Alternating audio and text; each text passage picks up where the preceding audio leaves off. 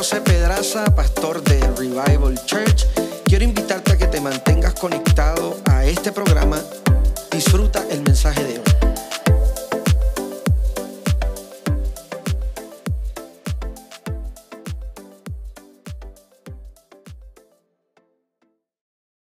Libro de los Salmos capítulo número 23. Mantenga su Biblia abierta esta mañana.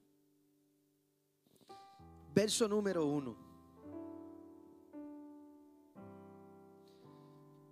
Si no tiene Biblia, la asistimos en las pantallas para que pueda leer con nosotros. Mire a alguien, dígale, si el Señor es tu pastor, nada te va a faltar. Mire a alguien detrás de usted y dígale, si el Señor te pastorea, nada te va a faltar.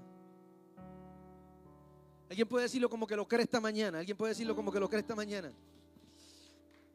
Libro de los Salmos capítulo número 23, verso número 1 en adelante.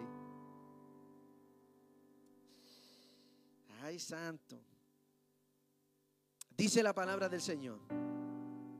A la gloria del Padre, del Hijo y del Espíritu Santo. Amén. Jehová es mi pastor, nada me faltará. En lugares de delicados pastos me hará descansar. Junto a aguas de reposo me pastoreará. Confortará mi alma. Me guiará por sendas de justicia por amor de su nombre. Aunque ande en valle de sombra de muerte, no temeré mal alguno, porque tú estarás conmigo. Tu vara y tu callado me infundirán aliento. Señor, gracias por tu palabra. Porque tu palabra es espíritu y es vida y tu palabra tiene la capacidad de transformar el corazón de los que nos reunimos para adorarte esta mañana. Yo me escondo detrás de ti para que mis palabras sean el eco de tu voz y el resultado de tus palabras en nuestro corazón traigan sanidad, recuperación, transformación.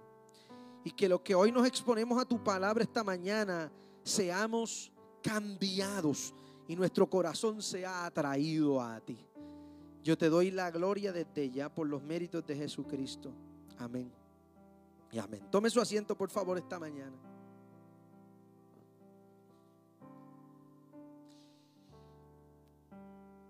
Durante estas cuatro, ya cuatro sermones, hemos estado hablando acerca de el Salmo 23. Cuando yo, el Espíritu Santo comenzó a poner en mi corazón esta idea, y esta palabra la compartí con mi papá. Eh, y él y yo nos hicimos la misma pregunta de cómo yo iba a lograr predicar un mes y dos semanas de un solo capítulo. Porque honestamente yo no, no, creía que iba a poder sacar tanto para predicar.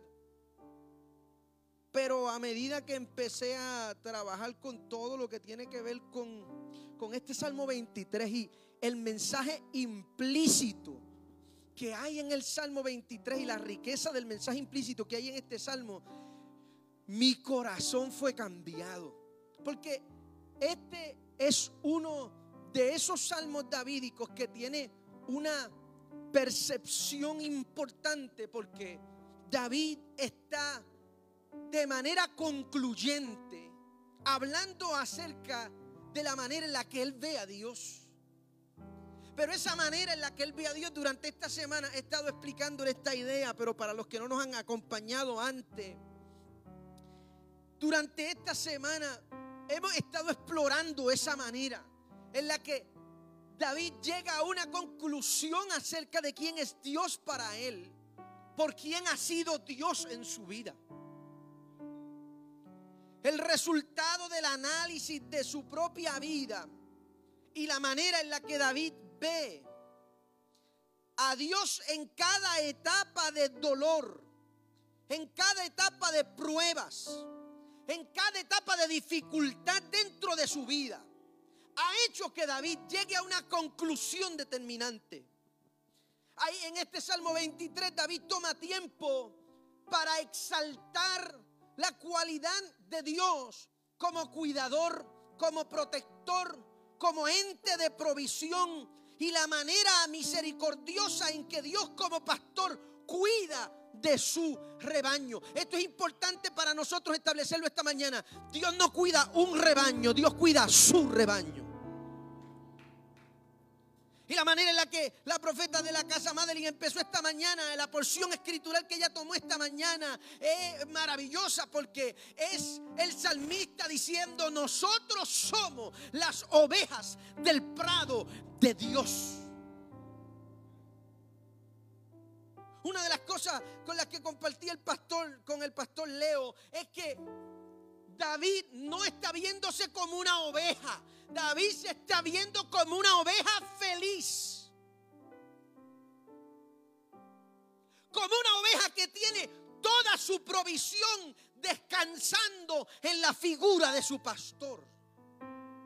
Y el versículo número uno del capítulo número 23, que, que es el inicio del capítulo de este libro de los Salmos, la realidad es que aunque es el inicio del capítulo, es la conclusión de David. David comienza concluyendo, Jehová es mi pastor. Y si Jehová es mi pastor, nada me va a faltar. David toma tiempo para hablar acerca no solamente del amor de Dios, sino de las bondades de Dios. De la manera bondadosa en la que Dios se ha revelado a su vida a través de los procesos de dificultad en la vida. Hace algunos años yo aprendí y entendí que aunque a ninguno de nosotros nos gusta pasar por pruebas y por momentos de dificultad, hay una experiencia reveladora en los momentos de dificultad. Porque los momentos de dolor, los momentos de lágrimas, los momentos de pérdida tienen tienen en, esa ecuación el espacio de mostrarnos a Dios de una manera que si nos encontramos en otro momento de la vida, quizá no lo podemos ver. Yo siempre he explicado esta idea en esta casa y es esa idea de que Dios se revela a la vida del ser humano dentro de las muchas maneras en las que Dios decide revelarse. Dios también se revela a través de los procesos de la vida. Porque yo puedo haber tenido una experiencia con Dios como libertador, pero Dios no se me revela como sanador hasta que estoy enfermo. Y puedo tener una enfermedad y Dios se me revela como sanador, pero no se me revela como padre hasta que necesito uno. No se me revela como consolador hasta que estoy llorando. entienda la idea esta mañana. Es que los procesos de la vida tienen en sí mismo un contenido de revelación que hacen que a través de la vida, escuche bien, porque esto es importante establecerlo esta mañana, usted vea a Dios. Escúchame bien, Dios siempre ha estado buscando que su gente lo vea a Él a través de los procesos de la vida. Dios no se está escondiendo, Dios no está lejos de nosotros, Dios no se encuentra mirando desde las gradas los procesos de la vida. Dios está aprovechando, yo vine con ganas de predicar esta mañana, Dios está aprovechando cada oportunidad, cada oportunidad donde se te cierra una puerta, cada oportunidad donde el miedo llega tu vida, cada oportunidad donde te llega el, el desahucio, cada oportunidad donde tú estás frustrado, Dios está esperando esa oportunidad para mostrarse a través de ella. Hoy cuando yo miro para atrás la historia de mi vida, en vez de llorar por los procesos de mi vida, tengo que dar alabanza, porque las cosas que el enemigo había levantado en mi contra, Dios las tornó para mi bien. dije que vine a predicar esta mañana. Dios las tornó para mi bien. Y cuando yo pensé que la soledad iba a ser el resultado de mi vida. En esa soledad se reveló Dios. En ese abandono se reveló Dios. En ese miedo se reveló Dios. En esa depresión se reveló Dios. Y me di cuenta que Él siempre estuvo ahí.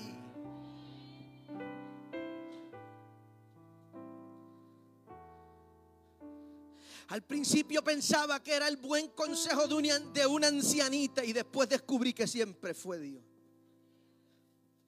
Al principio pensaba que fue el simple abrazo de alguien que me vio el domingo en la mañana y me abrazó para decirme, buenos días, me alegro que estés aquí. Y después me di cuenta que siempre fue Dios. Al principio pensaba que era el ánimo de gente creyendo en mí, diciéndome echa para adelante, no te desanimes, créele al Señor, inténtalo otra vez. Pensaba que era la gente animándome y después me di cuenta que siempre fue Mire a alguien y dígale, siempre fue Dios. Pero dígalo con ánimo esta mañana, dígale, siempre fue Dios.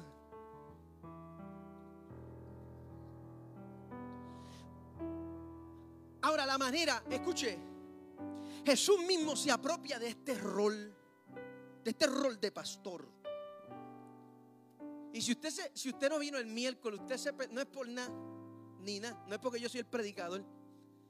Pero el Señor me entregó una clase de palabras el miércoles, que yo estaba, yo estaba aquí, yo estaba fibrilando ahí, predicando yo ahí.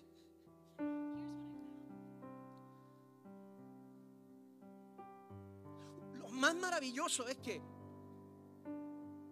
no es que Dios alega incisivamente la idea de que, o David alega la idea de que Jehová es su pastor. Es que en el Nuevo Testamento Jesús se apropia de ese rol. Y Jesús dice en Juan capítulo 10, verso número 11, yo soy el buen pastor. Eso tiene un significado importante dentro de la historia. La gente que está escuchando a Jesús hablar sabe a qué se refieren esas palabras de Jesús. Ahora ah, estaba hablando el miércoles de la manera en la que un buen pastor provee alimento para sus ovejas. Y Jesús proveyó alimento para su rebaño, pero estas ovejas no comen pasto. Jesús quería que estas ovejas comieran pan. En otras palabras, señores, Él haciéndose el pan de vida, el maná caído del cielo, Jesús estaba buscando decirle a esta gente, ustedes, ustedes son mis ovejas y yo los alimento, pero lo que yo quiero que ustedes, de lo que yo quiero que ustedes se alimenten es de mí.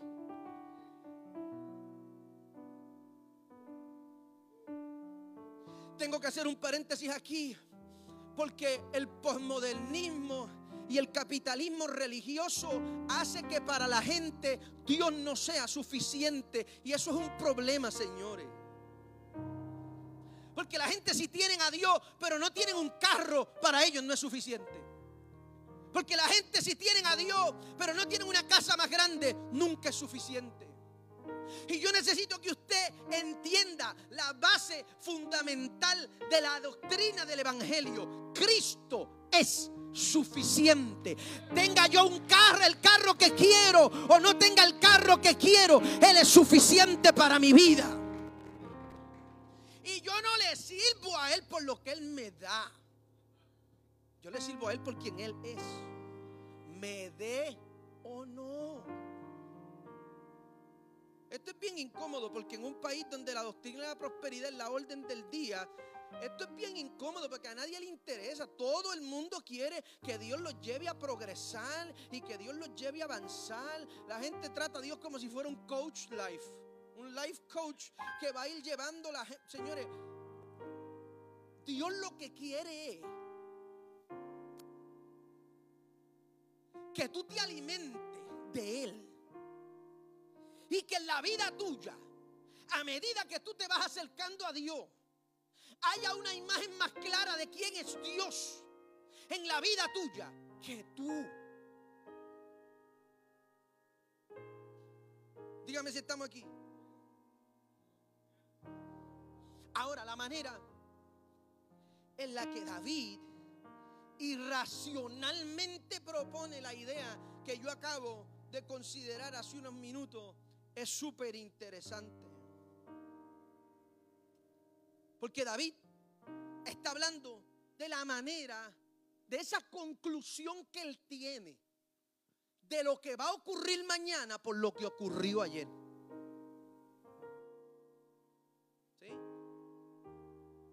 Cuando se trata de la vida cristiana, señores, el profeta más asertivo que tú tienes en tu vida es tu propia historia.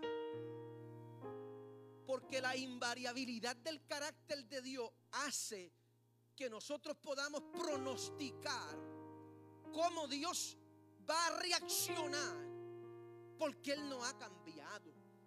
So, si Dios intervino antes, Dios va a intervenir ahora.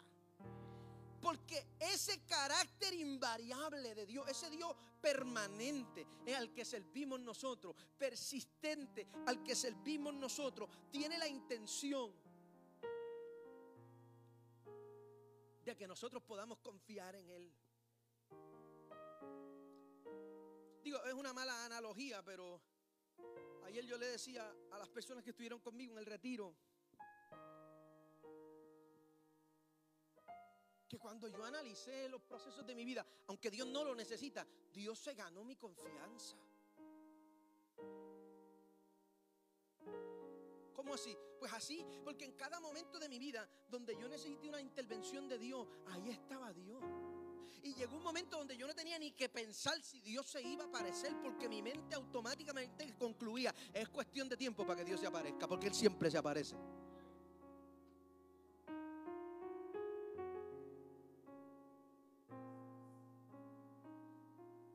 La manera en la que David comienza a exponer esta idea a partir del verso número 3. Pareciese que David está hablando de un momento de aflicción. David no está hablando de manera concluyente acerca del presente. David está hablando de manera concluyente acerca del futuro. David no dice, él está, con, él va, él está confortando mi alma. Él dice, él va a confortará mi alma. Es como si David estuviera diciendo, yo sé que en, cualquier etapa del futuro de mi vida, Él va a hacerlo porque lo ha hecho antes. Ahora, para mí es, maravilloso porque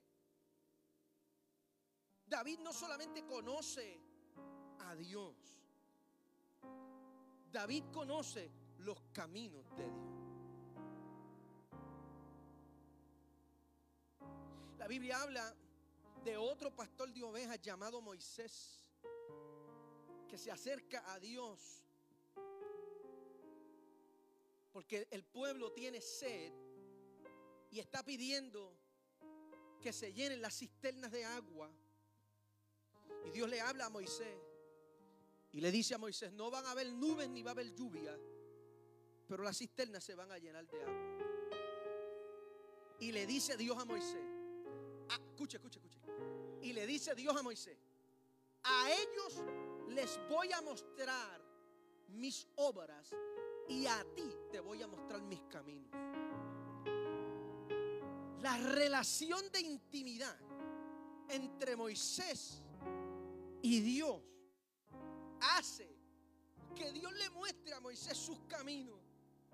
Y la manera en la que David habla en el verso número 3 de ese camino direccional por el que él va a ser llevado por Dios. Es como si David tuviera una relación tan cercana con ese Dios que lo pastorea, que David conoce el camino, el trayecto, la manera en la que Dios lo va a llevar.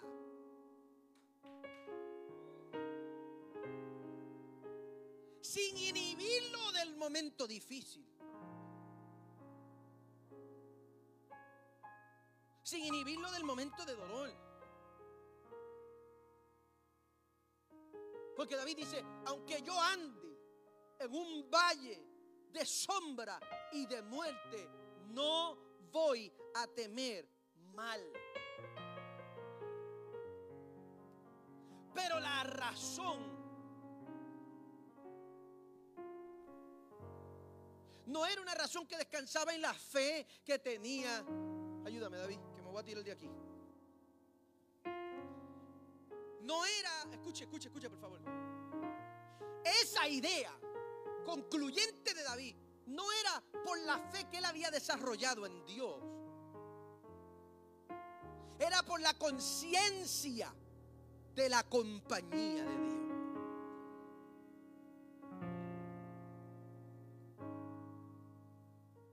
David dice, David no dice, yo creo que tú me vas a acompañar. David dice, aunque yo ande en el valle de la sombra de la muerte, tú estarás conmigo.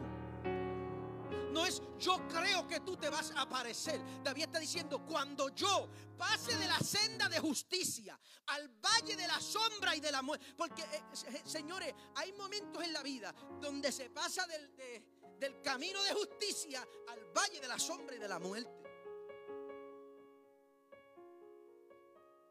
Porque hay momentos donde tenemos toda la fe del mundo y tenemos toda la confianza del mundo y tenemos toda la esperanza del mundo. Y hay otros momentos donde no es así.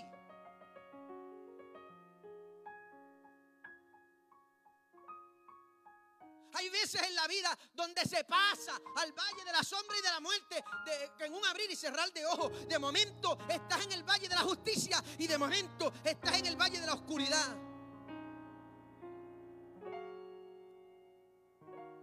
Note con cuidado las palabras de David porque David no dice que no le va a pasar nada. Léalo. Aunque yo pase por el valle, tú vas a estar conmigo. Hay veces donde la tierra del valle se le queda uno pegado encima. Hay veces donde hay evidencias tangibles de que nosotros hemos pasado por el valle de la sombra y de la muerte. Pero la manera inquietante en la que David concluye, yo sé que cuando yo pase por ese valle, tú no me vas a estar mirando de las gradas. Tú no me vas a estar animando de lejos. Tú vas a estar ahí caminando conmigo ahí. Escúcheme, en esta etapa, yo creo que si usted ha escuchado lo que Dios nos ha estado hablando durante esta semana, Dios está buscando generar conclusiones severas en la fe de los que atravesamos por la vida. Dios está buscando animar nuestra confiabilidad para descansar en esa idea. Hay algunos de ustedes que están pasando por momentos difíciles y yo lo sé. Hay otros de ustedes que están pasando por momentos demasiado maravillosos y están esperando por dónde viene el golpe.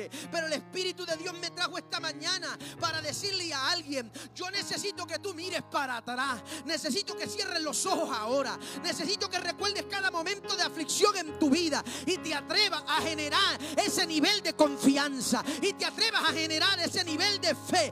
Va a llegar el valle de la sombra, va a llevar el tiempo de la pérdida, va a llegar el tiempo de dolor, pero tú vas a estar ahí conmigo.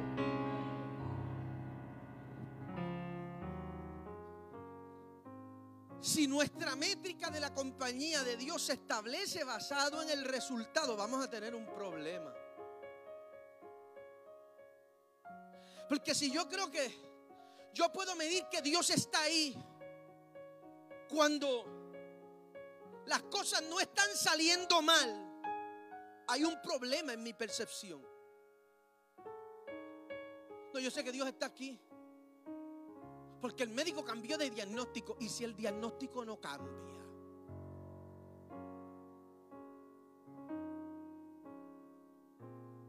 Uno de los problemas de la debilidad de la fe es que nosotros tenemos una idea utópica de lo que la fe es. Y la gente piensa que la fe es, y lo que Dios hace, siempre lo que Dios hace trae calma. Y no siempre trae calma. Yo sé que Dios está conmigo porque me dieron ese trabajo. ¿Y si te votan?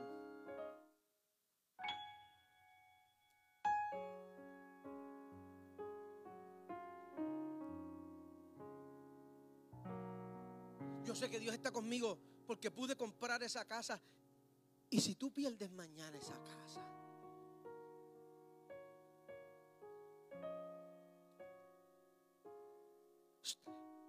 Vida pasa, señores.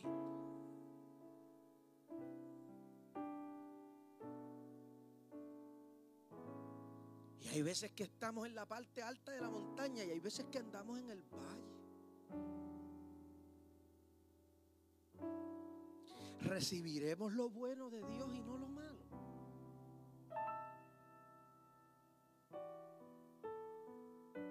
¿Cómo me manejo entonces?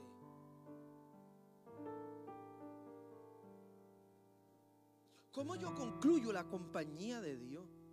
Hay gente que no le gusta el tema de la, aflicción, pero señores, es que si usted no le gusta el tema de la aflicción, pues tenemos que arrancar dos libros enteros de la Biblia. El libro de lamentaciones y el libro de Job. Hay que arrancarlo de cuajo los dos. Ra.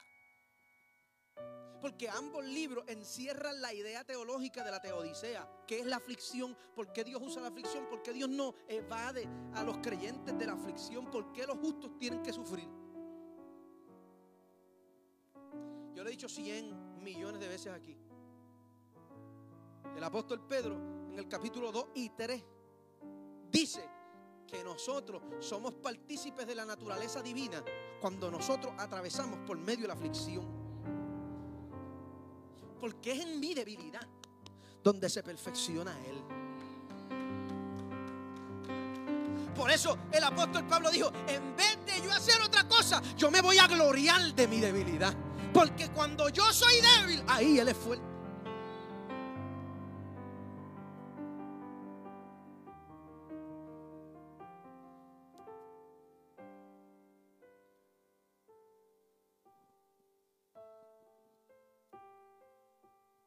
Ahora, esta porción de, este salmo, este va a ser mi peor mensaje de esta serie, ¿ok? Ya lo adelanté.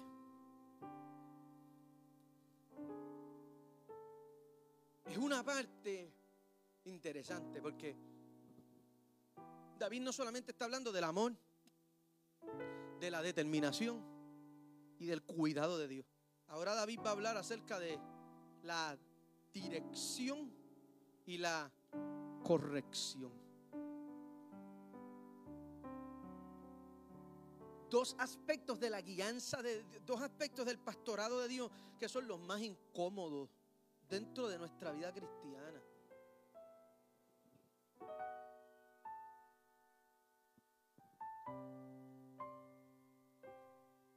Yo le decía ayer a, los hermanos que estaban conmigo en el retiro que la corrección es corrección. Y por más linda que tú la digas, y por más polite que tú trates de manejarla, la corrección es corrección. Y siempre va a ser incómoda, siempre va a ser difícil, siempre va a ser ofensiva, siempre va a ser complicada porque la corrección es eso, corrección. Y aunque a veces no lo analizamos de esa manera, la realidad, señores, es que la, y esto es importante para mí, la corrección de Dios sobre la vida de los creyentes esa corrección es el resultado del propio amor de Dios. Acabaron los amenes. Porque tú crees que Dios te ama porque Dios te abraza. Y una de las mayores y mejores muestras intencionales de amor es la corrección. Tan así que el apóstol Pablo le dice a los hebreos en el capítulo número 11, 12, verso número 6, porque el Señor al que ama disciplina. So, la disciplina y la corrección es el resultado del amor.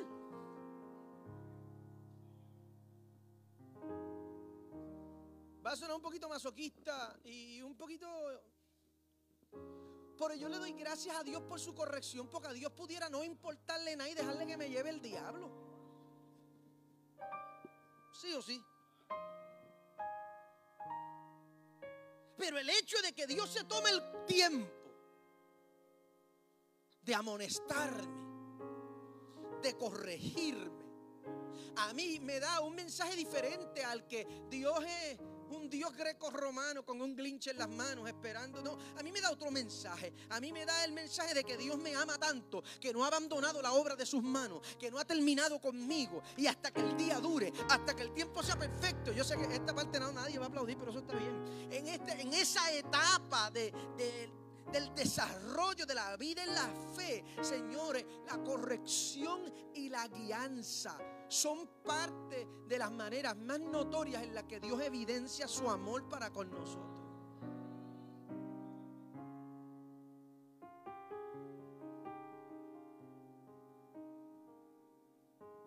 Dios tiene un rebaño para guiarlo.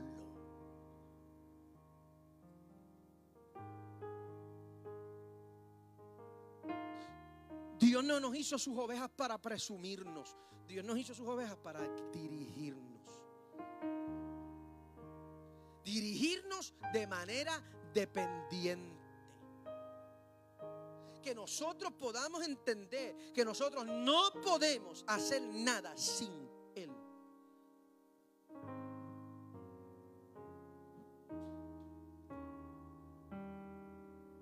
más brutal acerca de la, de la autopercepción que tiene David como oveja y su conclusión acerca de quién es Dios es que él dice, tu vara y tu callado a mí.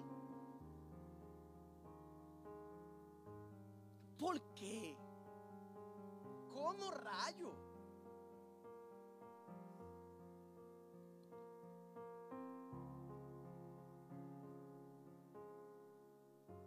Yo no sé cómo lo criaron usted, pero si yo tomo tiempo para contarle algunos de estos testimonios, vamos a terminar en una terapia.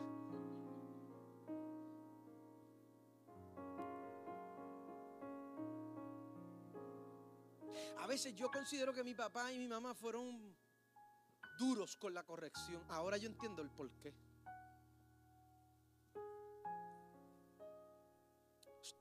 No fueron abusivos. El abuso es una cosa, la corrección es otra. ¿Está bien?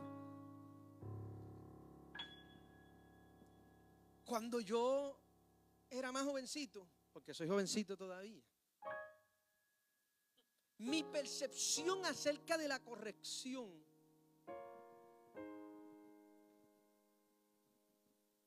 O sea, tú no sabes cuántas veces yo fui corregido y yo me puse a hacer un bulto para irme de mi casa con 13 años. Yo no te puedo explicar. Yo me voy de aquí. Deja que yo cumpla 18 años que yo me voy y no me coge nadie aquí. El Señor está libertando gente esta mañana. Gloria a Dios. Aleluya. ¿Alguien entiende de lo que yo estoy hablando?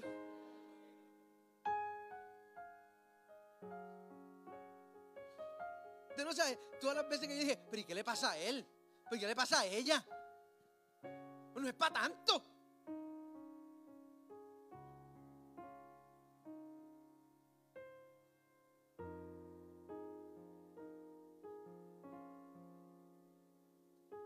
Porque la, la, la, esa corrección, señores, la guianza de Dios no es una sugerencia, es una orden. Y a veces nosotros tratamos la soberanía de Dios como si la soberanía de Dios se circunscribiera a opciones que tú tienes sobre la mesa.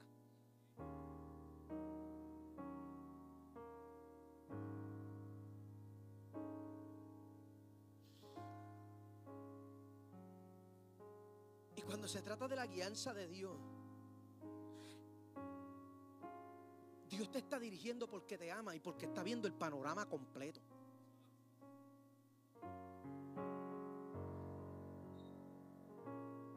Pero para mí es bien importante que tú entiendas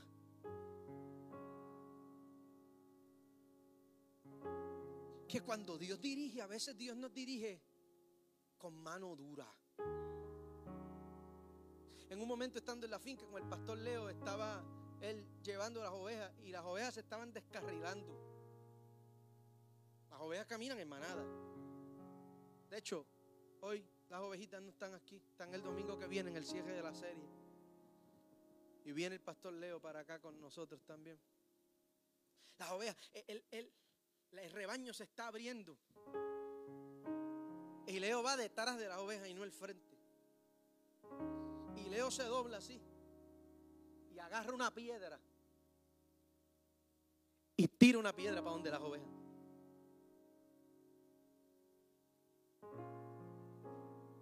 Se voltea para donde mí y me dice, el saco pastoril de David, salud, pastora Keila. El saco pastoril de David no era para tirar dulce. Y esas piedras tampoco eran para los lobos. A los lobos había que meterle las manos.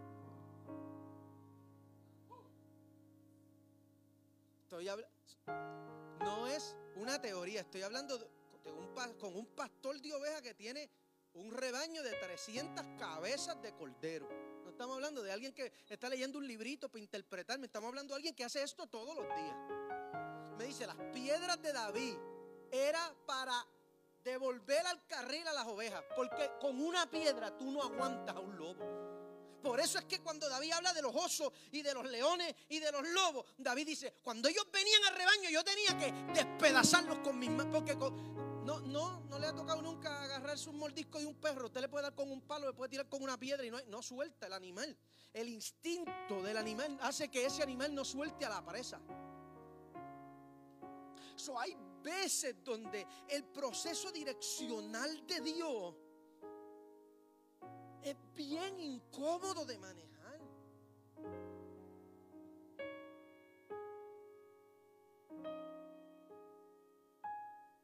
Se salían las ovejas y el pastor Leo cogía la vara y le daba un cantacito por las rodillas a las ovejas. Para que se echaran para donde les toca caminar.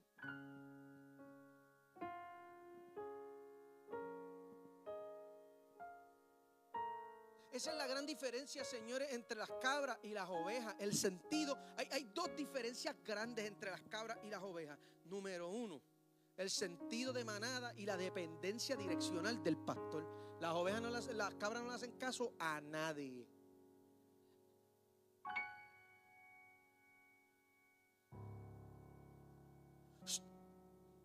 Las cabras pueden estar juntas, pero no están condicionadas a trabajar en manada.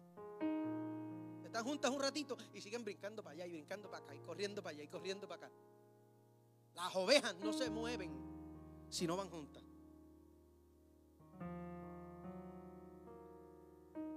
Pastor Leo me explicaba en la finca que en la finca hay un pastor, pero las ovejas tienen un líder a quien siguen. y eso a mí me... Bueno, hubo varios momentos donde nosotros tuvimos que parar de grabar. Yo dije, para, para, para, para, para. Pastor Leo me dice, en realidad, el pastor no pastorea el rebaño. El pastor pastorea el líder del rebaño. Porque el pastor llama y quien primero responde es el líder. Y las ovejas siguen detrás del líder. Y el líder detrás del pastor.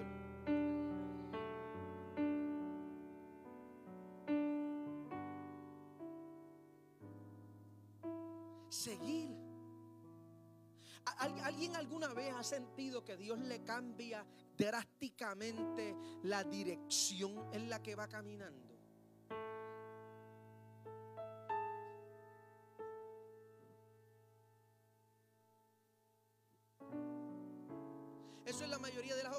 Pasa cuando nosotros oramos, Señor, déjame saber si es tu voluntad este trabajo, pero ya tengo entrevista mañana a las 8 de la mañana, ya me compré las ropas, ya tengo los zapatos para empezar el lunes.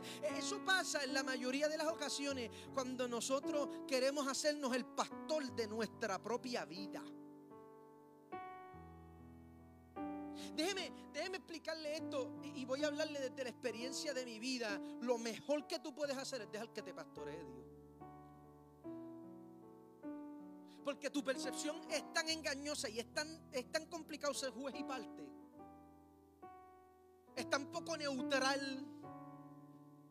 Y están tan involucradas tus pensamientos, tus emociones y tus sentimientos que cuando tú dices, chacho, esto es, chacho, full, esto tiene que ser de Dios.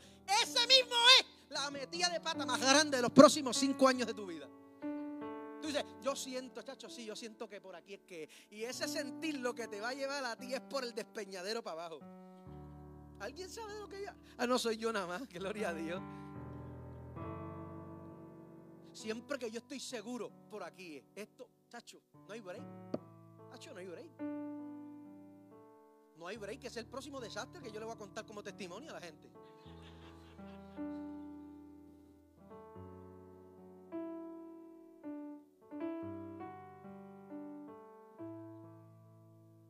Señor tiene un rebaño para dirigirlo. Y la manera en la que dirige ese rebaño es con corrección.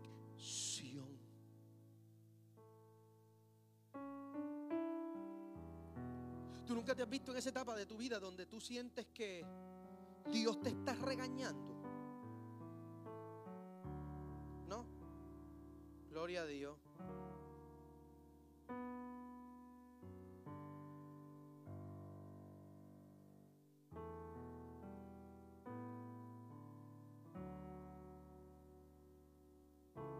Yo he hecho cosas que, que he dicho, yo. Cosas que uno quiere ignorar. Pero el Espíritu Santo empieza a corregirte. Eso no se hace así. Eso no se dice así. Eso no se maneja así. Y ese es el momento donde la gente comienza a madurar y a convertirse.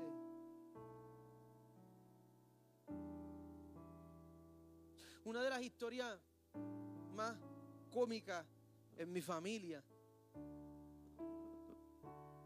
fue el momento donde mi papá tuvo que tener una intervención de corrección con mi hermana, que es la que se gana todas las pelas en mi casa. Y es la que se gana todos los regaños, es la que está envuelta en todos los problemas. Ella, ella está viendo esto porque ahorita me envió una foto, así que es a ti que te estoy predicando. Y mi mamá me dice, la primera vez que tu papá tuvo que, la primera vez que tu papá se sentó con Raiseli y, la, y, tuvo que regañarla y le levantó la voz a Raiseli, tu papá le levantó la voz a Raiseli y se metió al cuarto a llorar.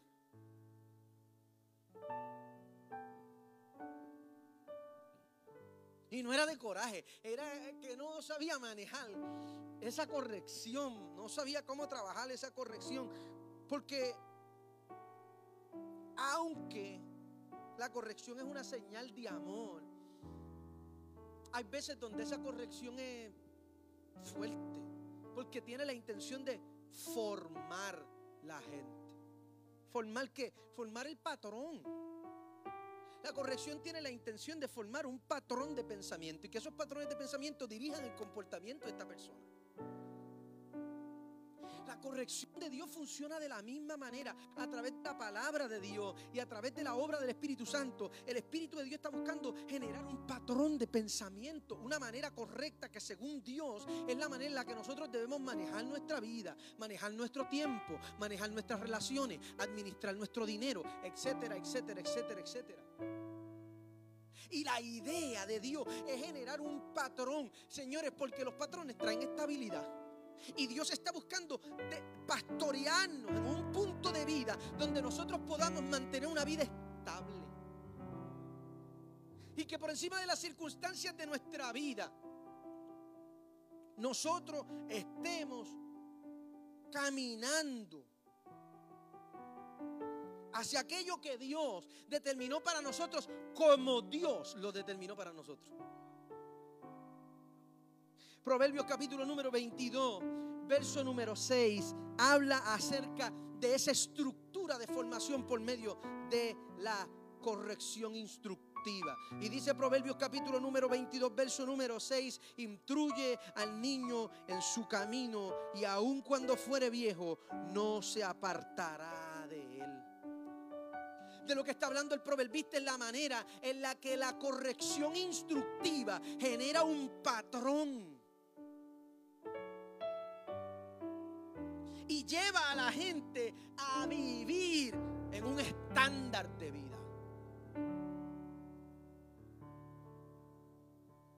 No me diga que usted conoce el amor de Dios si usted no ha sentido la vara y el callado de Dios.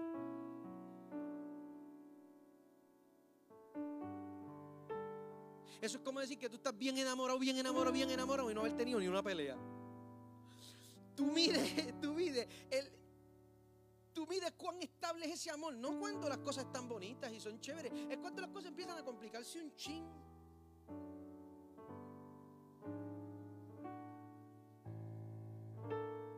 Porque si tú amas sin problemas, eso es ignorancia. Cuando tú decides amar después de los problemas, ya, ya eso es amor.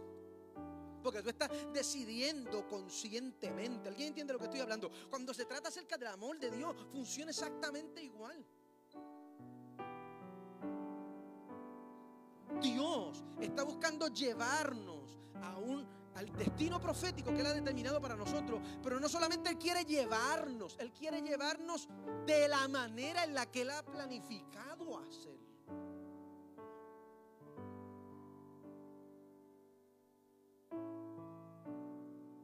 Ser corregido por Dios a mí me ha tomado mucho. Porque esa corrección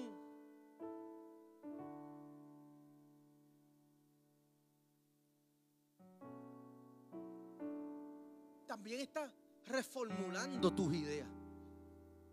No solamente está direccionando tus pasos, está cambiando la manera en la que tú piensas acerca de las cosas. Dios siempre ha estado ocupado y preocupado con que nosotros podamos ir en la dirección correcta de la manera correcta. Primera de Pedro capítulo 4 verso número 4 dice, y a estos les parece cosa extraña que vosotros no corréis con ellos en el mismo desenfreno de disolución y os ultrajan. En otras palabras, está hablando el apóstol Pedro acerca de la manera direccional en la que el Espíritu Santo maneja su propia iglesia y cómo al mundo le resulta extraño que nosotros no vivimos de la misma manera desenfrenada, descontrolada controlada, impulsiva, extraña y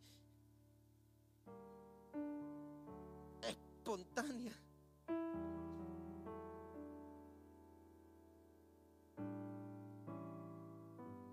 Quizás fue un poquito extremo dentro de mi crianza, pero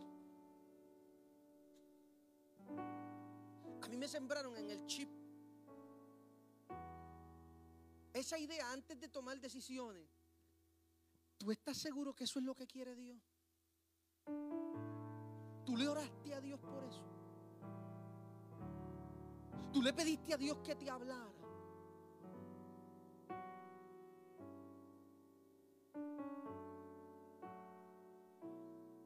Yo sé que no le gusta porque ustedes quieren hacer lo que les da la gana. Porque todos queremos hacer lo que nos da la gana. Porque todos en la vida estamos buscando ese espacio y ese momento donde yo me pueda mandar a mí mismo. Por eso estoy pensando en renunciar el del trabajo. Estoy contando los días para, contar, para cumplir 18 años. Estoy buscando. Porque yo vivo la vida esperando ese momento donde yo pueda hacer con mi vida lo que yo quiero.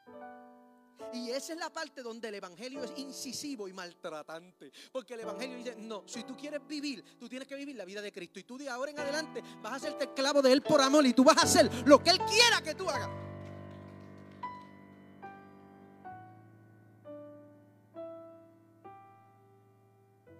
Son pastoreados por Dios son dirigidos por ese Dios y corregidos por ese Dios.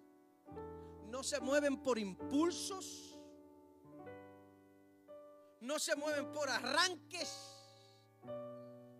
no toman decisiones bajo presión, esperan, respiran, oran, meditan, buscan el consejo de la palabra de Dios, buscan el consejo de la gente de Dios alrededor de ellos. Y una vez están seguros que Dios es el que los está pastoreando, entonces dan un paso. Señores, la única manera en la que tú vas a ser asertivo en el manejo de tu vida es si tú dejas de estar inventando y cada vez que tú sientes te estás moviendo.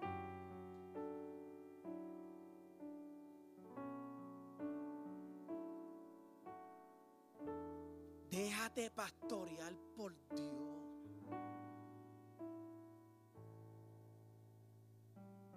Alguien me dijo, es que yo tengo que tomar una decisión antes de... Dios sabe eso.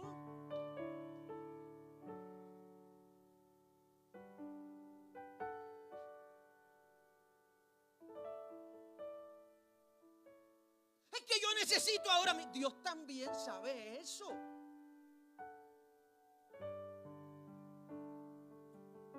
Sabe que yo aprendí que en esos momentos y en esas veces donde yo estoy tomando esas decisiones erráticas y locas que dependen de lo que yo siento y de lo que yo pienso en el intermedio, yo dejo pedazos de mí.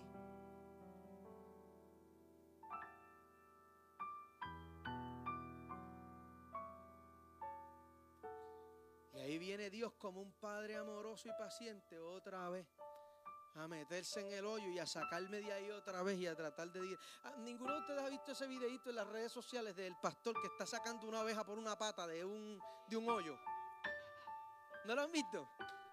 Hay una oveja metida en un hoyo. El pastor tira la mano así, la jala por una pata. La pone en tierra firme. Y la oveja pega a brincar y vuelve y se mete en el mismo roto otra vez. Un poquito más adelante.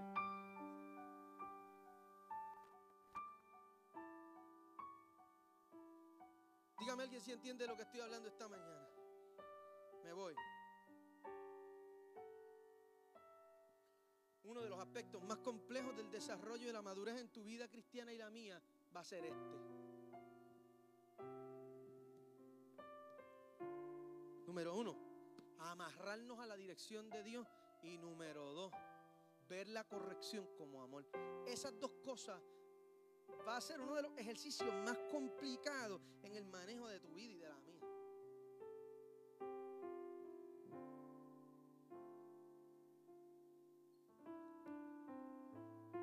Dios te está corrigiendo a nivel direccional porque Dios te está amando.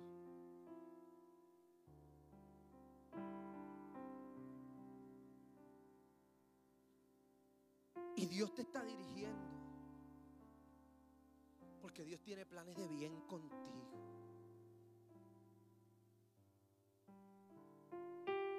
Nosotros somos expertos cantando de esas cosas que no vivimos. Y esta mañana repetimos 50 veces de manera bellísima. Señor, yo voy a esperar en ti. Pero qué difícil es quedarse parqueado hasta que Dios te dirige. Lo dije el miércoles. A mí, me, encanta aconsejar a la gente y animar a la gente y ese tipo de cosas. Pero no me pregunte, pastor, ¿qué usted cree? ¿Usted cree que esto es de parte de Dios cuando ya tú tienes la casa gente en Boston, el pasaje pago, la carta de renuncia para entregarle el lunes? No, no, haga, si esos son sus planes, haga lo que le dé la gana. Me haga perder el tiempo. La gente que espera en Dios dice, Señor, si es posible. Yo tengo esta opción y esta opción y esta opción, pero yo quiero que se haga en mí tu voluntad. Hay momentos donde la voluntad de Dios es borrosa, señores, pero es cuestión de tiempo para que la voluntad de Dios se haga clara como el día. Es cuestión de esperar. Nadie de los que está aquí ha sentido que ha llegado a un lugar que estaba en la voluntad de Dios. Mira, yo no sé cómo explicar eso, no sé cómo explicarlo. Pero hay una, hay una diferencia entre tener opciones y llegar a un sitio que es la voluntad. Eso se siente. Yo no sé, yo no sé cómo explicar eso. Hay momentos donde a mí me ha tocado al borde de un ataque de pánico, o sea, al borde de la histeria, al borde de un colapso cardiopulmonar. Yo estoy a punto de morirme, pero me tengo que meter la cabeza que yo tengo que esperar. No puedo seguir inventando con mi vida. Porque esa improvisación me está retrasando en el cumplimiento de mi propósito y de mi llamado. Tengo que esperar en el Señor. Es que tengo coraje, tienes que esperar para tomar decisiones. Es que estoy frustrado, tienes que esperar para tomar decisiones. Si tomas la decisión así como está, vas a meter las patas. Espera. Así lo dice José Pedraza. La pastora Erika diría, respira profundo.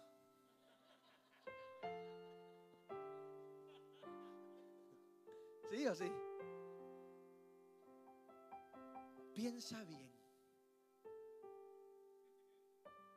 Esa opción es la más correcta. Y nosotros no hacemos este ejercicio.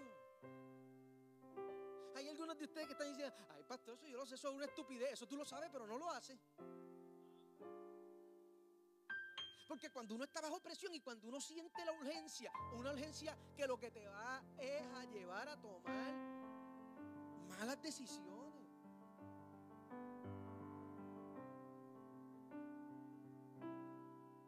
Hay veces que si tú eres como José Ramón Pedraza, tu pastor, el Señor lo que hace es que como Dios sabe que tú tienes hiperactividad cognitiva, el Señor lo que te hace es que pega a cerrarte las puertas, pan, pan, pan, pan, una detrás de la otra. Y las puertas empiezan y dice, pero espérate, Señor, pero yo necesito moverme, yo tengo que tomar una decisión. Como el Señor sabe que tú tienes incontinencia, tú no te puedes quedar tranquilo, tú no puedes respirar. El Señor dice, pues mira cómo yo voy a bregar contigo. Pasando con mi sobrina Yatsieli, que tiene un año y dos meses. Y a Yatsieli hay que ponerle un portón en todas las esquinas, porque ella está trepándose por los muebles, subiéndose por las escaleras, y ahora está todo el mundo velándola para que no tome riesgo. A veces el Señor nos hace lo mismo. ¿Tú sabes cuánto nosotros estuvimos esperando para conseguir este local? ¿Tú sabes que en el proceso de conseguir este local esta iglesia perdió 11 mil pesos? Y en el segundo culto, en este templo, llegaron a emplazarme con una demanda de 95 mil pesos al, parking allá afuera.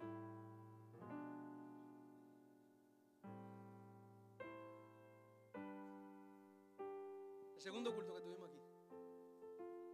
El jueves antes de eso, el Señor me habló. Ahí está el equipo, el equipo pastoral sabe de lo que yo estoy hablando. El Señor me habló y yo lo reuní le dije, yo siento que hay que hacer una movida ahora, porque si no hacemos una movida ahora, va a pasar algo que nosotros vamos a poner los activos de la iglesia en riesgo.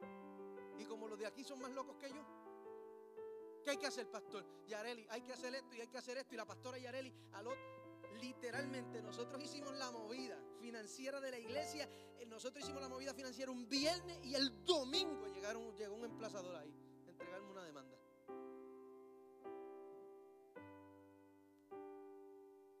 Porque había, porque mi desesperación. ¿Puedo, ¿Puedo explicarle esto?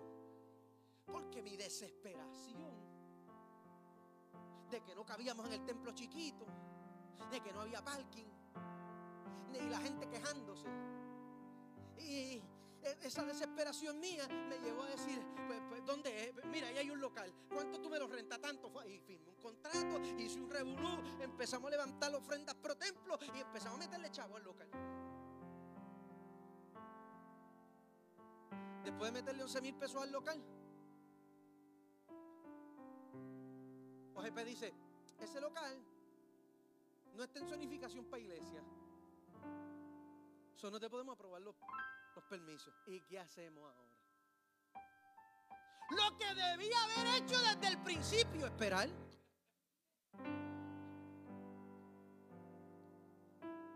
Dios es tan misericordioso que la demanda no prosperó.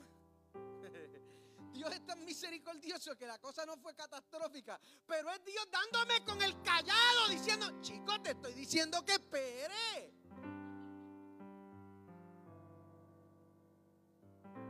Es Dios diciéndome, a que te dejo que te demangue, a que te dejo que te demande. ¿Alguien entiende lo que yo estoy hablando hoy? Son esas cosas de la corrección de Dios. Yo le, míreme, míreme, voy a cerrar, voy a cerrar porque el tiempo se me acabó. Pero cuando me llegó ese, David me llama, David, David, eh, ese que está ahí, para los que no lo conocen, que está en la esquina, David me llama y me dice, pastor, aquí hay un hombre en una guagua vestido de negro que dice que no va a hablar con nadie, que no es usted. Pero a mí me había hablado el Señor la semana anterior.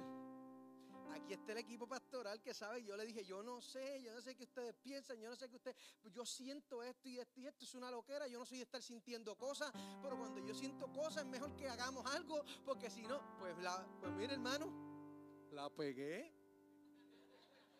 me usó Dios. David me llama y yo, bueno, David, pues acércate, le salúdalo. Él dice que no va a hablar con nadie, que no sé usted, pues está bien, yo voy llegando por ahí. Señor José Pedraza Pérez, sí, señor. Aquí está el emplazamiento de una demanda del señor fulano de tal por la cantidad de... Yo agarré ese emplazamiento y me quedé así. Tommy y Julián me abrazaron en la puerta y Julián me dice, ¿qué te pasa? Y yo, que nos acaban de demandar. ¿A quién? A la iglesia y a mí. Agarré esa demanda, prediqué como pude. El Señor se apiadó de mí ese día.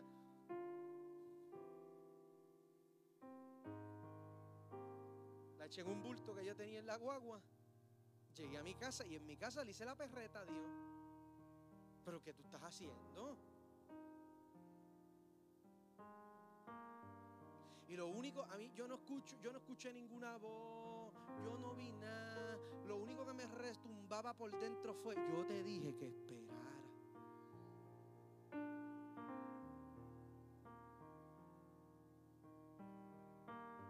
Dos meses después de eso, ya nosotros habíamos, bueno, ya cuando eso pasó, ya habíamos firmado aquí, pero dos meses después de eso, ya estábamos soñando con comprar esto aquí. Y el año pasado, Dios lo permitió. Si yo hubiese esperado, me hubiese ahorrado la ansiedad, me hubiese ahorrado el miedo, me hubiese ahorrado el problema.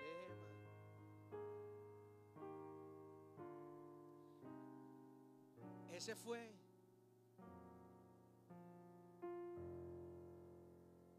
el tatiquieto de Dios, dándome Dios suavecito con el callado por la jodilla. Estate quieto, espera. Y yo sé que hay, ah, escúcheme, estoy cerrando. Y cuando nosotros sentimos que todo se está moviendo y es urgente, es bien difícil recibir eso de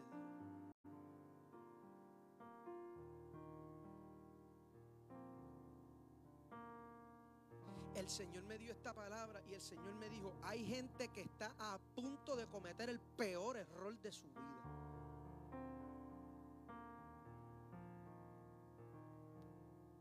Y esta palabra es un para. No sigas para adelante. Detente.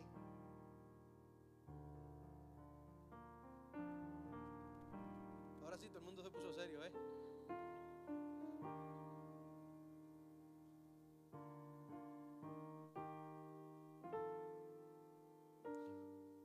Y hoy yo voy a abrir el altar para orar por esa gente que necesitan tomar decisiones urgentes y sienten que no pueden esperar. Esa gente que me dice, pastor, es que tengo que decidirme ya, es que tengo que tomar una decisión ya. Y el Señor me trajo esta mañana para decirte algo que a ti no te va a gustar. Espera.